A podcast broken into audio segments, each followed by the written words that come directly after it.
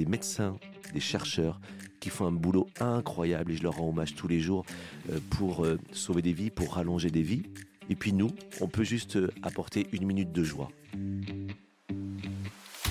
arrêtons de regarder les malades comme des futurs morts, regardez-les comme des vivants et comme des futurs guéris. J'en veux pour preuve tous les gens que nous accompagnent, qui deviennent d'ailleurs bénévoles une fois qu'ils sont sortis de la maladie et qui viennent en disant voilà, moi je suis un warrior, je l'ai battu, bah, je continue le combat aux côtés des nouveaux malades. Bonjour à tous, c'est Cédric Ingrand, bienvenue dans Question de confiance, le podcast de tous les engagements d'AXA France. Comment faire sourire un enfant atteint d'un cancer? Pour ceux qui en sont frappés, leur famille aussi, c'est toujours un coup du sort, une terrible injustice. En France, ces cancers frappent aujourd'hui 2500 enfants chaque année et 500 en meurent. Au-delà de la recherche et des traitements qui avancent, on compte aujourd'hui toutes sortes d'initiatives pour aider ces enfants et leurs familles et toutes sortes de façons de les financer. On va aujourd'hui se parler de mécénat ou comment des entreprises aident ces associations. On en parle avec un homme qui a voulu aider ces jeunes malades et ceux qui les accompagnent, les aider peut-être surtout leur rendre un peu le moral. C'est le fondateur de Tout le monde contre le cancer, une association soutenue par AXA. Et sa devise, c'est tant qu'il y a de la joie, il y a de la vie. Bonjour Nicolas Rossignol. Bonjour Cédric Ingrand. Merci évidemment d'être avec nous aujourd'hui. Quelques chiffres d'abord. Alors, côté adulte, le cancer aujourd'hui, c'est la première cause de mortalité chez l'homme, chez nous, la seconde chez la femme. Euh, c'est ce tout cas ce que nous dit euh, Santé publique France. On compterait aujourd'hui dans le pays près de 3,8 millions de personnes qui vivent avec un cancer. La bonne nouvelle, si j'ose m'exprimer ainsi, c'est que la prévalence des cancers chez l'enfant, elle est bien moindre. On estime qu'un enfant sur 440 environ va développer un cancer euh, avant son 15e anniversaire. Et dans près d'un cas sur trois, euh, c'est une leucémie suivie par les tumeurs du système nerveux, euh, les lymphomes et les neuroblastomes, Exactement. qui sont de, de redoutables cancers du cerveau. Bah, l'autre bonne nouvelle, c'est que les traitements fonctionnent de mieux en mieux. 90% de ces petits malades sont encore bien là, 5 ans après leur diagnostic. Et ça, c'est plutôt chouette. Si, je voulais dès le début un peu évacuer le volet purement médical, c'est parce que c'est pas là votre terrain d'action. Euh, tout le monde contre le cancer s'occupe plutôt du moral des malades et de leur famille, c'est ça Exactement. En fait, ça a été euh, le point de départ euh, de, de, cette jolie aventure associative. Cédric, on va le dire à celles et ceux qui nous écoutent, j'ai eu la chance de faire votre beau métier. Euh, on a été dans des bureaux côte à côte presque l'un et l'autre à l'époque. On travaillé dans de grandes chaînes de télévision, la plus grande même. Exactement, voilà. à TF1, et, et, pas que par la taille de la tour d'ailleurs. Uh -huh. Et en fait, dans mon parcours de journaliste, parmi euh, les centaines de reportages, il y a un petit garçon que j'avais suivi qui était malade du cancer. Et ça a été euh, un déclic énorme parce que quand j'ai vu les demandes que pouvaient faire les familles dans les hôpitaux, je me suis dit à un moment donné, j'ai envie de m'engager. Donc j'ai fait ma crise de la quarantaine à 30 ans. Euh, je quitte TF1 et à l'époque France Info, la radio, euh, pour euh, changer le monde. Donc je prends quatre mois sabbatiques parce qu'évidemment quatre mois c'est quand même largement suffisant pour changer le monde. Rien que ça. Et voilà, et je suis dans ma 18e année sabbatique et j'ai pas changé grand chose, mais en tout cas je m'y accroche tous les jours. Et, et oui, le, le, le, premier point en fait dans cette rencontre-là et dans ce combat, c'était de se dire il y a des médecins, des chercheurs qui font un boulot incroyable et je leur rends hommage tous les jours pour sauver des vies, pour rallonger des vies. Et puis nous, simples citoyens, bénévoles, avec le temps, les compétences, les réseaux que nous avons, on peut juste apporter une minute de joie. Et ben mon job tous les jours, avec 350 bénévoles, c'est d'apporter une minute de joie et on tente de le faire à travers 1000 actions que l'on réalise chaque année dans 170 hôpitaux partout en France. De quoi ils ont besoin, ces, jeunes malades et, leurs accompagnants, évidemment, leurs familles, les aidants et d'ailleurs les soignants? Je crois d'abord qu'ils ont besoin de choses basiques, impalpables, c'est de soutien. Euh, c'est euh, de, gens qui viennent les épauler, leur apporter de l'énergie, leur donner du temps, des compétences euh, extérieures. J'allais même dire de la considération quand vous êtes euh, à gérer tous les jours des patients de manière drastique, euh, traitement, euh, euh, prise de température, positionnement, je sais pas quoi, d'une chimio, enfin, etc. À un moment ou un autre, il faut apporter de l'air, de l'oxygène, un peu de gaieté et cette fameuse minute de joie. Donc, nous, on intervient très modestement à la fin de cette chaîne-là pour être cette minute de joie, pour en être les incarnants, et aussi pour un peu apporter de l'oxygène dans l'hôpital qui en a bien besoin. Alors, ça prend toutes sortes de formes. Moi, j'ai vu certaines de vos initiatives. Je voyais Toc en Truck. Euh, en gros, vous avez constaté, mais ça c'est un constat assez généralement euh, Partagé. partagé, que bah, les hôpitaux français sont formidables, Oui. mais on n'y va pas pour la gastronomie. Non, et Voilà. ça, je vous confirme. Euh, les enfants. La, la diététique est parfaite, c'est ça, la gastronomie évidemment est un peu, un peu parent pauvre, exactement. donc vous avez envoyé des food trucks dans les hôpitaux. Ouais, en fait, on, on part du principe. euh, euh, d'ab- D'abord, il y a deux principes chez nous. Le premier, c'est quand un enfant est malade, c'est toute la famille qui est malade. Donc, on va s'occuper euh, du patient, de toute la famille autour. Et le deuxième principe, c'est que plutôt que de se faire plaisir, nous, en tant que bénévoles, en imaginant des choses à la place des patients et de l'hôpital, eh ben, en fait, on va se taire, on va écouter les hôpitaux. Et depuis 18 ans que l'association existe, deux fois par an, on fait des séminaires avec nos 170 hôpitaux, juste pour les écouter. Qu'est-ce qui va? Qu'est-ce qui ne va pas? Euh, De quoi avez-vous besoin? Qu'est-ce que l'on fait que l'on doit arrêter ou qu'est-ce que l'on ne fait pas que l'on devrait faire? Et en clair, euh, il y a plein, plein, plein de sujets. Puis un jour, on nous dit, bon, la nourriture, il y a quand même deux, trois trucs à faire. Et là, euh, en travaillant avec nos 70 hôpitaux, 170 hôpitaux dans, dans ce séminaire, on essaie de co-construire une offre. Et derrière, on vient avec une idée. On vient avec 51 chefs étoilés, avec un restaurant gastronomique à l'hôpital, Wow. itinérant, sous la forme d'un food truck. Et on installe ce resto gastronomique. C'est très simple. Le matin, on fait un petit déj gastro euh, pour offrir au personnel soignant, pour soigner le personnel Eh oui. soignant. Et là, on les chouchoute. Alors, vous avez un super chef ou une super chef qui vient pour offrir un brunch de dingue. À midi, c'est le repas gastronomique pour l'enfant malade et toute la famille. L'après-midi, on fait le concours du meilleur petit pâtissier de l'hôpital parce qu'on va dans les chambres stériles Mhm. pour des enfants qui ne peuvent pas sortir mais qui ont droit aussi à ces ateliers-là.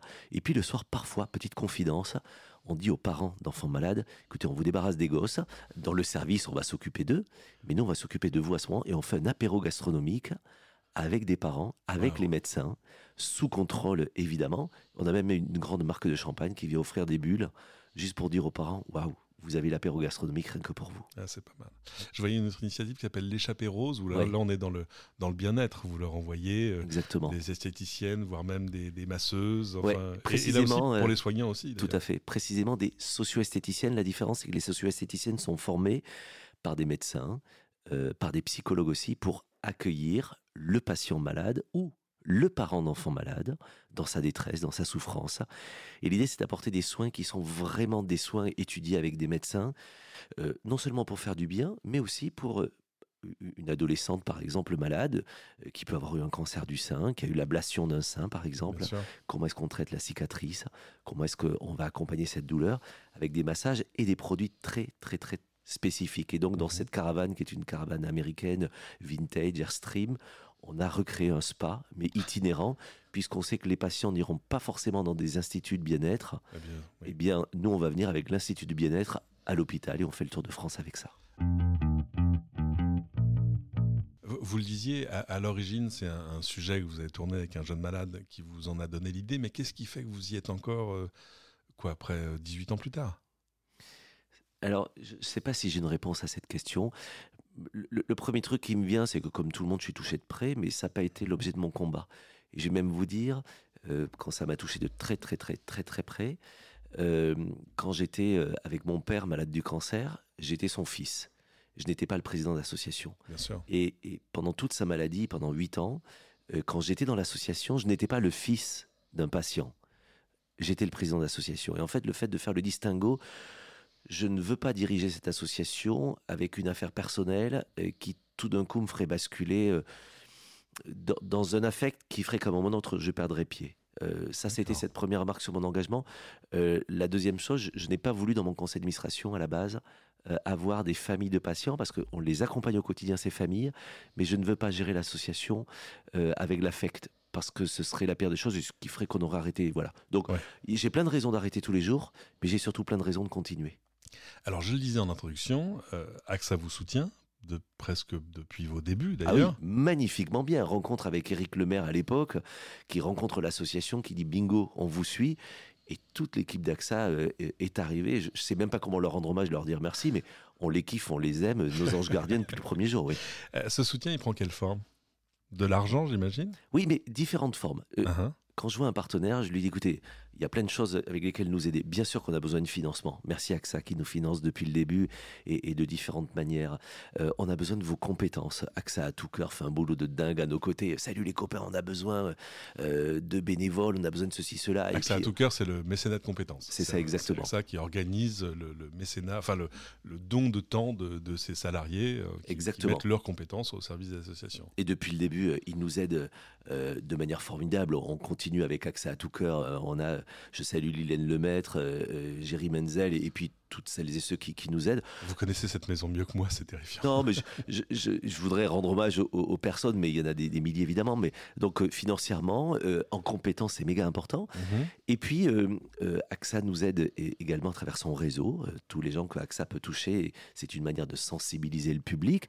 et puis aussi en marchandises, on a une spécificité dans l'association.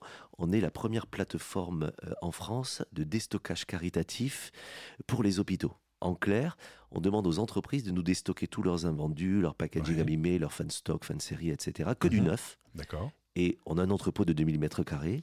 On reçoit cette marchandise pour derrière équiper nos 170 hôpitaux. Et AXA nous aide depuis le début aussi là-dedans. Donc en clair, il y a plein de manières d'aider. Et il se trouve qu'AXA vient cocher toutes ces cases. Et même euh, AXA à travers euh, les copains. Euh, Patrick Cohen continue de nous aider magnifiquement mhm. bien. Euh, Clément Lesca, je salue Clément Roussel, Bérangère Messissier, Camille Lebert. Mais en fait, à chaque fois, ils essaient de trouver des idées super sympas pour bouger les réseaux, pour répondre aux problématiques des hôpitaux. Alors, parmi les, initiatives soutenues, je voulais mentionner les Family Box. C'est quoi une Family Box au juste? Alors, dans nos séminaires, en fait, des hôpitaux nous ont dit, vous savez, on a un problème quand une famille arrive à l'hôpital pour faire par exemple une IRM, une radio, euh, etc., euh, reçoivent un diagnostic et tout d'un coup, on va dire à des parents, mais vous pensiez repartir, mais finalement vous allez rester parce que c'est beaucoup plus grave que prévu. Et les parents disent oui, mais on n'a rien, on n'a rien prévu, etc. Eh pour rester. Les mains dans les poches, quoi. Exactement. Et donc les produits de première nécessité, les hôpitaux nous ont dit comment fait-on? Et en fait, on a créé cette family box à l'intérieur de laquelle vous trouvez le shampoing, le gel douche, le dentifrice, la brosse à dents. Vous trouvez aussi le plaid euh, pour l'adulte qui va dormir dans un fauteuil un peu pourri euh, à l'hôpital, mais à côté de l'enfant hospitalisé. Encore une fois, on aime les hôpitaux. Hein. Mais on aime les hôpitaux, non, mais et même on les kiffe. C'est pour ça qu'on est, on est d'ailleurs avec eux au quotidien. Mais comme on sait qu'ils n'ont pas tous les moyens, on essaie d'apporter ça. Et donc tous ces produits de première nécessité servent à ces familles qui se retrouvent en grande difficulté le premier jour et aussi parce qu'on travaille énormément avec les assistants sociaux dans les hôpitaux, qui nous parlent aussi de ces familles qui sont en très grande difficulté sociale. Dernière chose, euh, et, là je me souviens d'un appel qu'on a eu avec notamment Corinne Calandini euh, et Corinne Fontaine chez AXA Wealth Management, euh, quand on les appelle en disant, au fait les amis d'AXA, on a une urgence énorme, on a des enfants ukrainiens qui arrivent en France, parmi ces enfants il y a des enfants qui ont le cancer, qui sont hospitalisés. Les hôpitaux nous appellent en disant les familles ukrainiennes n'ont rien. Et donc, depuis deux ans, euh, on, a distribué des milliers de boîtes grâce euh, à AXA, parce que ces produits de première nécessité servent aussi à ces gens qui sont en difficulté sociale. Alors j'ai vu également, parce qu'il y, a plusieurs façons pour les entreprises, une entreprise peut vous faire un chèque, ça c'est facile, et puis peut aussi euh, vous rattacher à un produit. Je voyais, vous faites partie des sept associations que les clients d'AXA peuvent choisir d'aider de quelques euros quand ils font un versement sur leur plan d'épargne retraite, ça s'appelle Amadeo. Euh, c'est une, chouette formule parce que ça permet aussi de donner un peu un, sens à, ces gestes et puis à les répercuter auprès du public de ces entreprises. Plus largement, même au-delà d'AXA, euh, c'est important le mécénat dans le financement c'est primordial et vous dites quelque chose de très intéressant, c'est que un chèque fait toujours plaisir dans une association, mais euh, un chèque en blanc n'ira pas très loin euh, si ça reste une décision de dirigeant d'entreprise, même si évidemment ce sont nos premiers contacts. Mais mhm. quand derrière, on dit toujours aux dirigeants, c'est génial, il faut que derrière on puisse tout de suite faire euh, euh, accepter ce chèque et ce don par vos collaborateurs. Et c'est ce qu'on fait magnifiquement bien parce que si c'est porté, par les collaborateurs, il y aura une histoire qui va être beaucoup plus longue.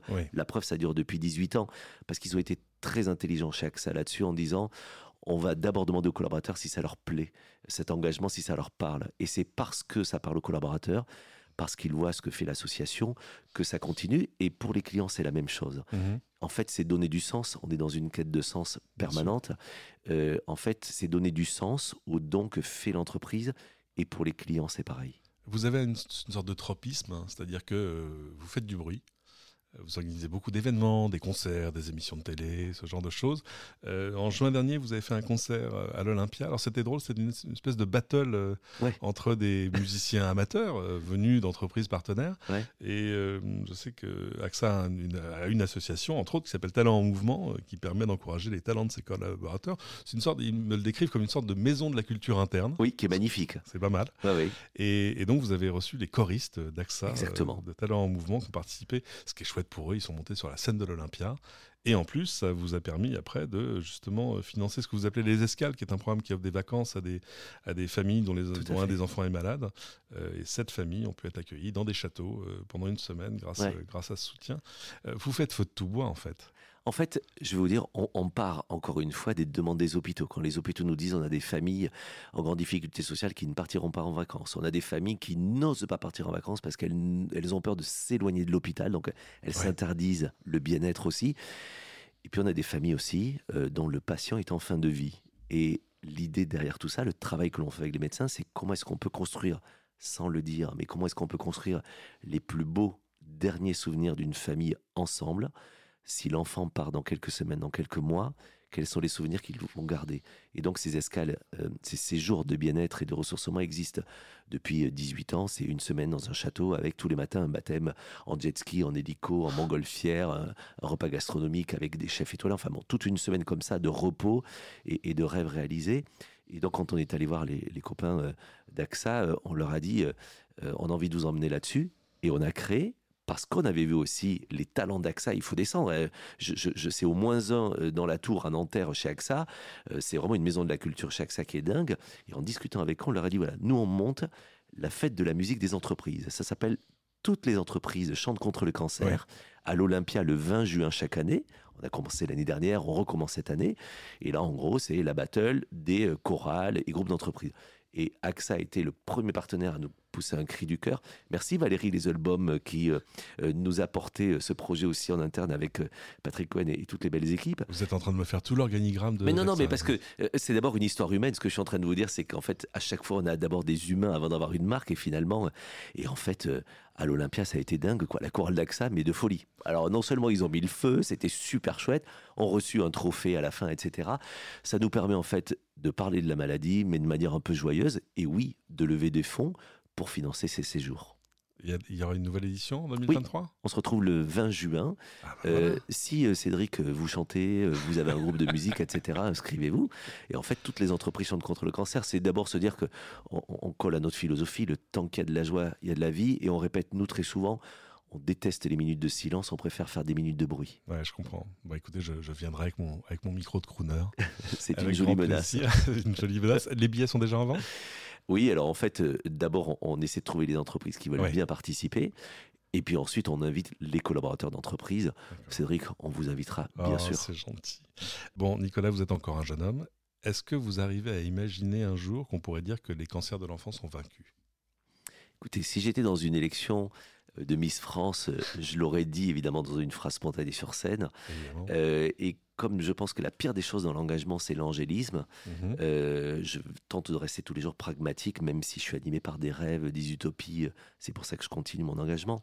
Mais euh, disons que, et vous l'avez très bien dit euh, dans votre introduction, merci de l'avoir fait aussi juste et aussi précis, cette introduction avec des chiffres.